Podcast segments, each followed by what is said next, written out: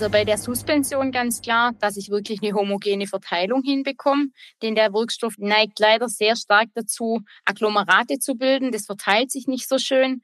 Es ist wiederum auch schlecht benetzbar und dadurch eben dann auch schlecht homogenisierbar.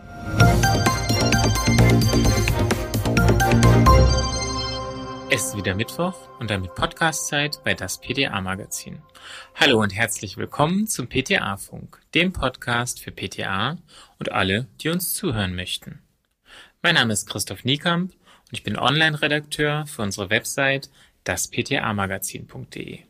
Meine Kollegin Stefanie Fastnacht und Rezepturprofi Sarah Siegler aus dem PTA-Beirat von das PTA-Magazin beschäftigen sich heute mit dem Wirkstoff Metronidazol. Er wird in Individualrezepturen oft gegen die Hauterkrankung Rosatia eingesetzt. Hören Sie, welche Fallstricke es bei der Verarbeitung des Wirkstoffs geben kann, was man derzeit bei der Taxation von Rezepturen beachten sollte und wie lästig Retaxationen sind. Kommt Ihnen das bekannt vor? Dann gleich mal reinhören. Viel Spaß dabei. Empfehlen Sie unseren Podcast PTA Funk gerne weiter. Hi Sarah, grüß Gott und hallo nach Biesingen. Ich freue mich auf unseren kleinen Rezepturplausch, der dieses Mal jetzt zum ersten Mal in diesem Jahr stattfindet. Hallo, liebe Steffi. Ich freue mich auch wieder, dass das PTA-Magazin uns den Raum gibt, hier in dem Rahmen wieder austauschen zu können zu meinem Herzensthema der Rezeptur und freue mich tatsächlich riesig, dass ich wieder Teil eures Podcasts sein darf. Wir haben ja in diesem Jahr auch unsere Serie im Heft ein bisschen neu aufgebaut und ich bin ganz arg gespannt, wie es unseren Lesern denn gefallen wird. Genau. Die Serie startet wieder im März und zwar mit dem Wirkstoff Metronidazol. Und ja, wir zwei würden uns freuen, wenn wir vielleicht mal die eine oder andere Rückmeldung dazu bekommen würden. Auf jeden Fall gerne, ja. Ja. Wie schon erwähnt, Metronidazol ist der Wirkstoff in der Serie Rezeptur, die ab März startet und den wollen wir uns auch jetzt ein bisschen genauer angucken. Der wird ja doch recht häufig in Individualrezepturen verordnet. Erzähl doch mal, was denn das überhaupt für ein Wirkstoff ist. Ja, du hast vollkommen recht. Der kommt bei uns tatsächlich in der Woche mehrfach in Rezepturen vor. Metronidazol ist ein Chemotherapeutikum und wird in der Dermatologie hauptsächlich in der topischen Lokaltherapie bei der Rosacea, dieser chronisch entzündlichen Hauterkrankung, eingesetzt. Da kommt es dann in üblichen Konzentrationen von 0,5 bis 3 Prozent. Und ganz wichtig ist, der Wirkstoff ist verschreibungspflichtig. Also ein Kunde kann nicht einfach in die Apotheke kommen und sich eine Rezeptur nachkaufen oder sich zusammenstellen lassen, sondern da braucht man dann tatsächlich ein Rezept vom Arzt dafür. Genau, da gibt's ja viele Kandidaten und Kandidatinnen, die dann mal kurz eine leere Kruge rüberschieben und sagen, das hätte ich gern nochmal. Das geht in dem Fall nicht. Genau, vor allen Dingen, wenn man es einfach ja gängig immer wieder verordnet bekommt, da ist der Hang dazu dann nochmal deutlich höher. Naja, und gerade eben auch äh, Leute, die es gegen Rosatia verordnet bekommen. Du hast ja schon gesagt, das ist eine chronische entzündliche Erkrankung, die brauchen es halt einfach immer wieder und denken sich dann vielleicht auch mal, mein Gott, äh, was brauche ich jetzt nochmal den Arzt dazu? Ja. Gibt es Arbeitsschutzmaßnahmen, die das pharmazeutische Personal beim Umgang mit Metronidazol beachten muss? Auf alle Fälle. Es ist ja so, dass dieser Wirkstoff ein gesundheitsschädlicher Gefahrstoff ist der sogar so eingestuft ist, dass er möglicherweise krebserzeugend sein könnte. Und da gilt bei uns im Labor die höchste Sicherheitsstufe. Das bedeutet einfach, wir tragen eine Staubschutzmaske, also so eine FFP2-Maske, haben Schutzhandschuhe und eine Schutzbrille und natürlich unseren Schutzkittel, den wir ja sowieso immer tragen. Um das zu gewährleisten, haben wir bei uns im Rezepturbereich auch die Standgefäße dementsprechend beklebt, dass man immer weiß, wenn man so ein Standgefäß aus dem Regal zieht, welche Sicherheitsstufe zu beachten ist. Mhm, bei solchen Stoffen total wichtig. Metronidazol liegt in den meisten halbfesten Darreichungsformen ungelöst vor. Die entsprechenden Zubereitungen müssen also als Suspension hergestellt werden. Was sind denn die Hauptschwierigkeiten, die bei solchen Herstellung dann in der Apotheke auftreten können. Also bei der Suspension ganz klar, dass ich wirklich eine homogene Verteilung hinbekomme, denn der Wirkstoff neigt leider sehr stark dazu, Agglomerate zu bilden. Das verteilt sich nicht so schön. Es ist wiederum auch schlecht benetzbar und dadurch eben dann auch schlecht homogenisierbar. Auf der anderen Seite kann es doch zu einer Teillöslichkeit kommen. Das hauptsächlich auch, wenn es zu einer Wärmeeinwirkung kommt und dann im Nachgang zu einer Auskristallisierung, was beim Kunden dann einen schönen Sandpapiereffekt macht. Kristallnadeln in der Rezeptur ist gar nicht schön. Drum sollte nee. jede Wärmeanwendung vermieden werden. Auf der anderen Seite aber auch auf keinen Fall eine Lagerung im Kühlschrank gemacht werden. Denn da kommt es dann beim Kunden daheim auch zur Kristallnadelbildung. Mhm. Das ist eine wichtige Info. Und Kristallnadeln auf der Haut, ja, nicht so schön. Nee, will man nicht. Nee. Du hast schon gerade so ein bisschen angedeutet. Hast du noch, noch ein paar Tipps, wie man diesem Auskristallisieren von Metronidazol vorbeugen kann? Also man kann natürlich ganz klar von Hand in der Fantaschale arbeiten. Da dann bitte in einer Glasfantaschale, ganz wichtig. Man kann dadurch einfach die Wärmeeinwirkung beeinflussen, weil beim Rühren von Hand entsteht kaum Wärme. So schnell kann tatsächlich keiner von uns rühren, dass da ein großer Wärmeprozess stattfinden würde. Oder aber wenn man wirklich im vollautomatischen Rührsystem arbeiten möchte, sollte man halt eine möglichst niedrige Drehgeschwindigkeit einstellen. Denn dann kommt es auch nicht zu so einer starken Reibungswärme. Hilfreich kann auch sein, wenn man die Grundlage vorkühlt. Also mindestens eine halbe Stunde, Stunde vorab im Kühlschrank lagern und dann erst verwenden. Mhm.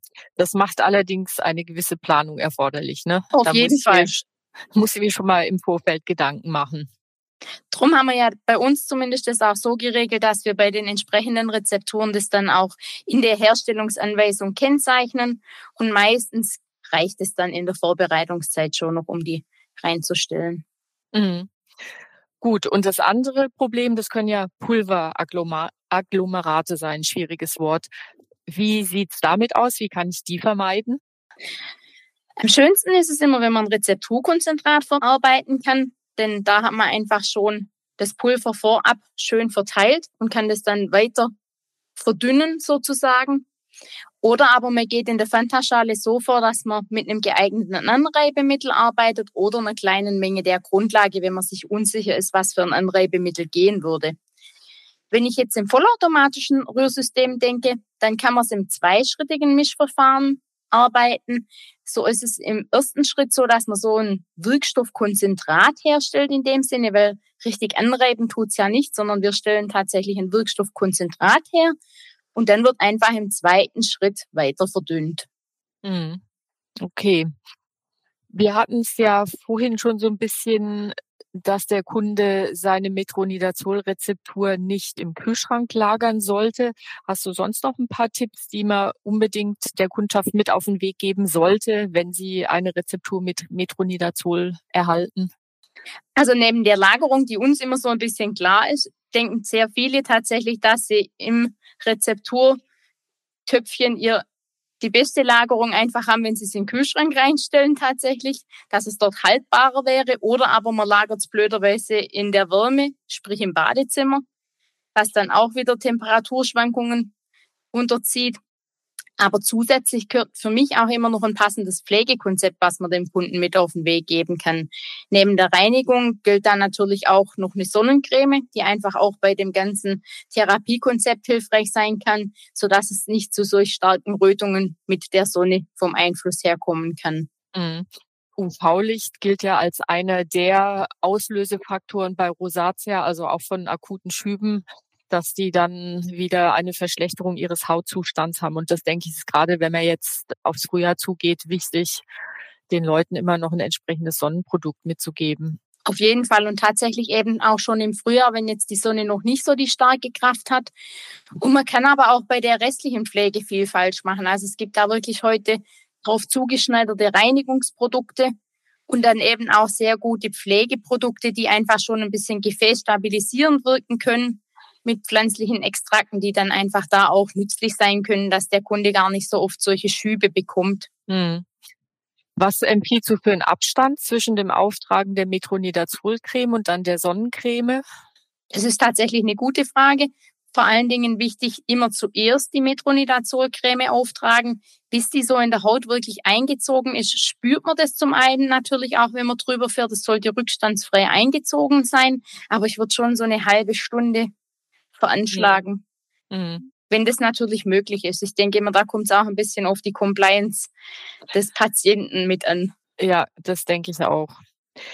Gut, jetzt noch ein ganz anderes Thema. Es gibt derzeit ja keine gültige Hilfstaxe für die Berechnung von Rezepturen in der Apotheke. Abgerechnet wird deshalb nach Arzneimittelpreisverordnung. Hast du da vielleicht noch ein paar Hinweise für die Kollegen und Kolleginnen? Weil in der Praxis, zumindest so zu Jahresanfang, war das ja nicht immer so ganz einfach. Ja, Steffi, da scheiden sich tatsächlich immer noch die Geister. Wir haben bei uns im Team auch so eine kurze Sitzung dazu gemacht. Und wir gehen jetzt persönlich den Weg, dass wir für uns entschieden haben, wir rechnen ab wie bisher, sprich nur das, was wir tatsächlich auch verbrauchen. Wir machen ein bisschen einen Sonderfall bei Fertigarzneimitteln, die wir einsetzen. Die rechnen wir komplett ab, weil da weiß man ja nie, brauche ich es tatsächlich nochmal. Wir hoffen aber, dass wir durch den Weg, den wir jetzt gehen, möglichst wenig Retaxe bekommen. Denn ähm, die sind tatsächlich immer so einen großen Aufwand für uns, dass wir nicht glauben, dass es sich lohnen wird, sich jetzt vielleicht mal bei einer Rezeptur ein paar Cent mehr einzuholen. Drum ist das jetzt momentan unser Weg. Aber ich habe schon in verschiedenen Foren gelesen, das wird tatsächlich sehr unterschiedlich gehandhabt. Viele schwimmen da auch ein bisschen. Man weiß ja nicht so richtig, was man jetzt machen kann. Es gibt auch jetzt wieder Taxierhilfen von verschiedenen Firmen, zum Beispiel eben zu den Packmitteln, dass man sich da dann die richtigen Packmittel auch raussucht und auch den richtigen Preis, den man veranschlagen darf. Ich glaube, wenn man mit solchen Dingen arbeitet, steht man auf jeden Fall richtig. Mhm ja kein ganz einfaches Thema. Hier in Hessen hat der Hessische Apothekerverband angekündigt, dass er seine Mitglieder unterstützen will, sollte es zu Retaktionen in Zusammenhang mit der Abrechnung von Rezepturen durch die Krankenkassen kommen. Gibt es bei euch in Baden-Württemberg auch so ein ähnliches Angebot oder hast du das vielleicht auch von anderen Bundesländern gehört? Ich habe dahingehend tatsächlich bisher noch nichts bekommen, aber das wäre wirklich sehr wünschenswert, wenn das so umgesetzt würde, dass wir da auch Unterstützung erfahren. Im Allgemeinen sind ganz viele Retaxe schlicht und ergreifend eine Sauerei. Es ist ja so, wir werden zum Beispiel retaxiert, wenn wir äh, keine extra Begründung aufgedruckt oder aufgeschrieben haben, obwohl wir eigentlich per Kennzeichen genau dies schon begründet haben. Oder auch wenn der Arzt die Dosierung vergisst oder seinen Stempel nicht ordnungsgemäß ausstellt, dann werden immer wir herangezogen und da frage ich mich eigentlich schon, geht's noch? Ja, genau. Da fragt man sich schon, warum sind da immer dann die Apotheken in der Haftung? Genau, also viele Dinge haben wir nicht verschuldet und darum finde ich es wirklich eine Sauerei, dass wir dann da zur Kasse gezogen werden quasi. Ja, nicht nur das, das kostet ja auch unsere Zeit und unseren Aufwand, der dann in der Apotheke letzten Endes wieder für andere Sachen verloren geht. Ne? Ja, also wir haben tatsächlich eine PTA, die bei uns bestimmt einen Tag in der Woche nichts anderes macht, als sich durch diese Retaxe zu wühlen und dann doch vielleicht nochmal einen Antrag zu stellen, dass doch noch irgendwas bezahlt wird. Aber ähm, keine dankbare Aufgabe, wirklich nicht. Ja, das stimmt. Ja, da hast du jetzt schon so ein wenig un unseren Aufreger der Woche zum Abschluss des Podcasts vorweggenommen. Aber vielleicht hast du ja noch eine andere Sache, die dich geärgert hat oder vielleicht auch erfreut hat und die, die du gerne noch äh, loswerden würdest. Ja, also zum einen tatsächlich hier äh, zweigeteilt Freud und Leid. Wir haben bei uns in Baden-Württemberg gerade eine wirklich abartige Grippewelle und auch unser Team ist dadurch sehr löchrig. Und ich durfte die ganze Woche im Labor arbeiten, was ich ja grundsätzlich sehr gerne mache, aber dank meiner Tochter arbeite ich ja momentan nur in Teilzeit und musste dann quasi in einem halben Tag die Rezepturen, die sonst im ganzen Tag hergestellt werden, irgendwie versuchen abzuarbeiten.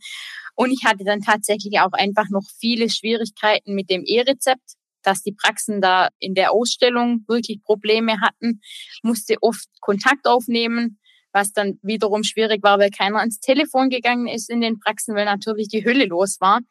Dann hatte ich noch ein paar Rezepturen, bei denen der Hashcode nicht richtig übermittelt wurde. Das fand ich dann ganz witzig, weil da konnte mir bis heute keiner sagen, an was es denn lag. Also ich vermute, man muss Hexe oder Wahrsager sein, um überhaupt ähm, was dazu sagen zu können. Und der ganze Technikmist hat mich echt aufgeregt. Ich bin wirklich generell ein Freund der Technik, aber wenn ich mich damit nicht rumschlagen hätte müssen, hätte ich bestimmt ein bis zwei Rezeptoren pro Tag mehr machen können. Und ärgerlich finde ich an dem Fall tatsächlich, wir hatten jetzt eine relativ lange Anlaufphase zum E-Rezept. Also wir sind in der Apotheke schon ganz, ganz lang mit der entsprechenden Technik ausgestattet und haben dann eigentlich lange warten müssen, bis A, die Softwarehäuser in die Puschen gekommen sind und schlimmer noch eben die Ärzte, die einfach gewartet haben und manche auch jetzt noch warten. Also wir haben einen Arzt in der Nähe, der sagt, er macht ja nicht mit. Sehr gut. Ja, sowas dient dann bei uns wieder zur Erheiterung, aber in dem Fall finde ich es einfach nur ärgerlich, weil wir hatten lange genug Zeit, uns vorzubereiten und dann ärgert es mich, wenn es nicht läuft. Ja, das ja. Äh, verstehe ich total. Ja, da bleibt in der Tat nur zu hoffen, dass sich das mit diesen ganzen technischen Neuerungen möglichst schnell einspielt und wir als PTA oder als pharmazeutisches Personal dann auch möglichst bald wieder Zeit haben, unsere eigentliche Arbeit zu machen, nämlich die Versorgung der Kundschaft mit Arzneimitteln und die Beratung dazu. Ne? Genau. Und ich glaube, wenn die Technik funktioniert, dann haben wir tatsächlich da vielleicht sogar wieder ein bisschen mehr Zeit. Oder aber für unsere Kunden wird es auch ein Stück weit einfacher. Mhm. Das Gefühl habe ich jetzt momentan schon, dass die Kunden das ganz gut annehmen und sich freuen, wenn sie dann sich mal einen Gang in die Arztpraxis sparen können, wenn sie dann das mit der App gut verstanden haben, wenn sie verstanden haben, wie bei uns das Einlösen mit ihrer Gesundheitskarte funktioniert, dann haben tatsächlich, glaube ich, alle Vorteile dadurch.